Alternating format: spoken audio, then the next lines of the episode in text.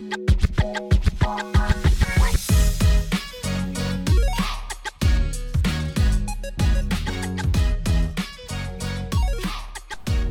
souhaites te reconvertir dans les métiers de l'IT mais tu ne sais pas par où commencer. Tu es déjà dans le domaine de l'IT mais tu ne sais pas comment rester à jour technologiquement parlant et monter en compétence sur les nouveaux outils. Ou alors, tu es déjà expérimenté dans le domaine de l'IT et tu souhaites passer à un autre niveau, t'es lancé en freelance, alors tu es sur le bon podcast. Je suis Diran Tafen, formateur et consultant passionné dans le domaine de l'IT et plus précisément dans le domaine du cloud et du DevOps. Et via ce podcast, je partage mon expérience, je vous aide à améliorer vos connaissances, vos compétences et également votre carrière. Donc n'hésite pas à partager ce contenu avec tes amis, tes proches, tes collègues. Et on se dit à tout de suite pour notre épisode.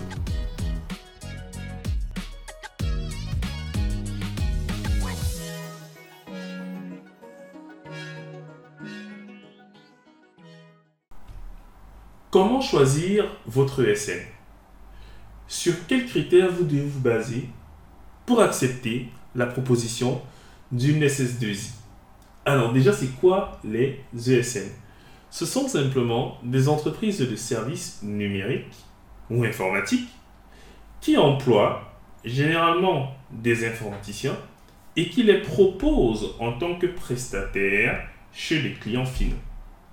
Parce qu'en effet, les clients finaux ont énormément de projets sur lesquels ils souhaiteraient renforcer leurs équipes et pas forcément embaucher. Parce que qui dit embauche dit également licenciement difficile, dit cotisation, dit tout ce que vous pouvez imaginer en termes de gestion. Donc, ce que les clients finaux vont faire, c'est qu'ils vont lancer des projets en interne et sur une équipe de 10, ils vont souvent prendre 5 prestataires pour venir renforcer. Et lorsque le projet se termine ou il avorte, on remercie simplement les prestataires. Donc, c'est un peu comme de l'intérim, mais pour des informaticiens. C'est tout. Alors, si vous êtes informaticien, alors vous êtes harcelé par les ESN qui souhaitent vous embaucher et qui vous proposent diverses missions. Après avoir fait plusieurs années dans le monde du consulting et des ESN, je souhaite vous partager quels sont les critères que moi je conseille mes apprenants, les personnes que je coach, pour pouvoir choisir l'ESN qui les conviendra le mieux. Alors, la première chose à éviter, bien évidemment, c'est de se baser sur le critère argent. Je ne dis pas qu'il ne faut pas le prendre en compte, mais ça ne doit pas être votre boussole. Surtout si vous êtes junior et vous n'avez pas encore 5 ans d'expérience. Non, ne vous focalisez pas sur la partie financière.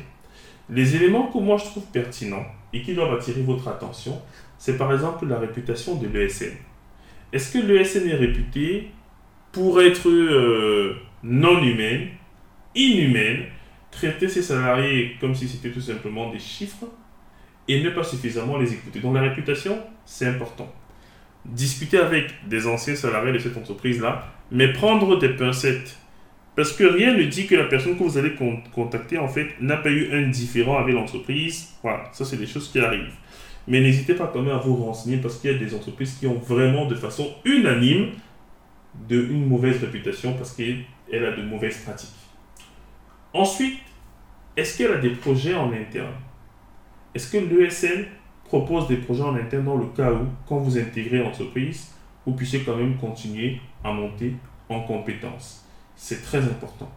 Sinon, vous allez commencer à vadouiller et vraiment, il n'y a pas beaucoup d'intérêt. Et le corollaire à ces éléments-là, c'est-à-dire des projets internes, c'est la formation. Est-ce qu'il vous propose un plan de formation pour pouvoir atteindre certains de vos objectifs? Parce que lorsque vous êtes en entretien, vous devez dire, mon objectif c'est de faire ceci à court terme, ceci à moyen terme et ceci à long terme. Ça veut dire que l'entreprise doit également vous parler de ce qu'elle propose en termes de possibilités de formation, de certification, afin de mettre effectivement en avant votre potentiel. Donc, le plan de formation et de certification que l'entreprise propose est également très très très important. C'est un atout. Sinon, plan, sinon pas de plan pour vous développer, pour que vous puissiez vous développer et vous épanouir, ça va être très compliqué. En tout cas, moi, je ne conseille pas. Ensuite, quelles sont les valeurs de l'entreprise? Est-ce que c'est en accord avec les vôtres? Vous avez des informaticiens qui sont très porté sur tout ce qui est écologique. Est-ce que l'entreprise, effectivement, a une portée écologique? Qu'est-ce qu'elle met en avant pour pouvoir justifier de son caractère écologique dans ses pratiques? Donc, est-ce qu'elle respecte vos valeurs? Je parle de l'écologie parce que ça commence à devenir vraiment un sujet euh, qui tient à cœur les personnes dans le monde de l'IT. Ensuite, est-ce qu'elle donne des possibilités d'évolution? Est-ce que par exemple, on vous parle déjà de vos possibilités de promotion? Quels sont les postes qui peuvent être ouverts dans quelques années? C'est vrai que c'est de la spéculation et ça n'engage pas forcément votre interlocuteur au niveau de l'ESN. Mais c'est important de savoir s'il y a quand même des pistes d'évolution. Qu'est-ce qu'il prévoit pour un junior qui entre?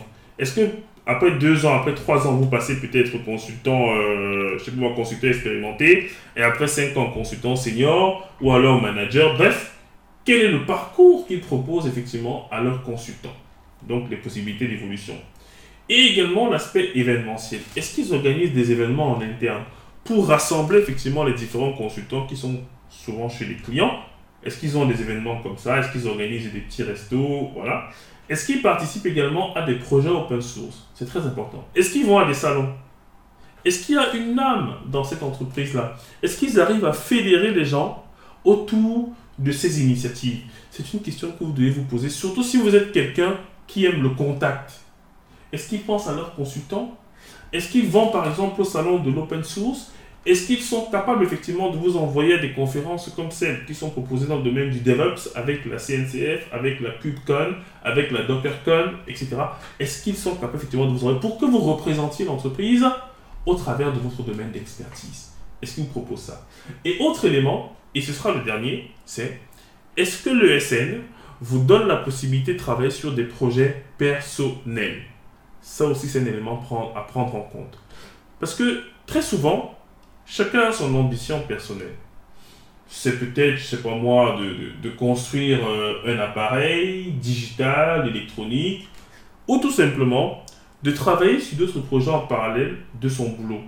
Voilà, ça peut être des projets qui vous rémunèrent, c'est une bonne chose. Mais est-ce que l'entreprise est ouverte à ça? Est-ce qu'elle est ouverte au fait que vous puissiez effectivement vous adonner à d'autres passions, à, on va dire, euh, à d'autres clients c'est-à-dire d'autres patrons, on va dire comme ça. Euh, Est-ce que vous fassiez par exemple une activité de freelancing en parallèle de votre métier du quotidien C'est des choses importantes à prendre en compte parce qu'il y a souvent des entreprises qui veulent vous accaparer, que vous ne fassiez que ce pourquoi ils vous ont. Mais moi, je ne suis pas pour cela. Je suis pour laisser effectivement les consultants s'épanouir, que ce soit à l'extérieur de l'entreprise ou même en interne, parce qu'il y a souvent des entreprises qui ont des home labs, vraiment des choses très très très intéressantes. Alors, Maintenant, il y a aussi toute la partie CE que les gens mettent souvent en évidence. Mais moi, je mets ça dans la partie euh, euh, euh, argent, donc tout ce qui est comité d'entreprise. ça permet souvent d'avoir accès à des chèques cadeaux pour des voyages. Ça peut aussi permettre d'acheter pas mal de choses. Voilà, c'est des choses que les entreprises mettent en avant. Mais moi, ce qui m'intéresse le plus, c'est votre devenir professionnellement. Est-ce que vous serez capable après avoir terminé votre mission, par exemple, de dire, OK, maintenant, je suis expert de tel, tel, tel domaine. Parce que pour moi, c'est plus important que de l'argent. Au début de ma carrière, quand j'ai commencé dans les ESN, mais j'étais euh, l'un des juniors les moins bien payés. Mais ça, c'est parce que je savais ce que je venais chercher en fait dans l'entreprise. J'ai accepté cette mission-là parce que je me suis dit, là-bas, je vais apprendre quelque chose de très important.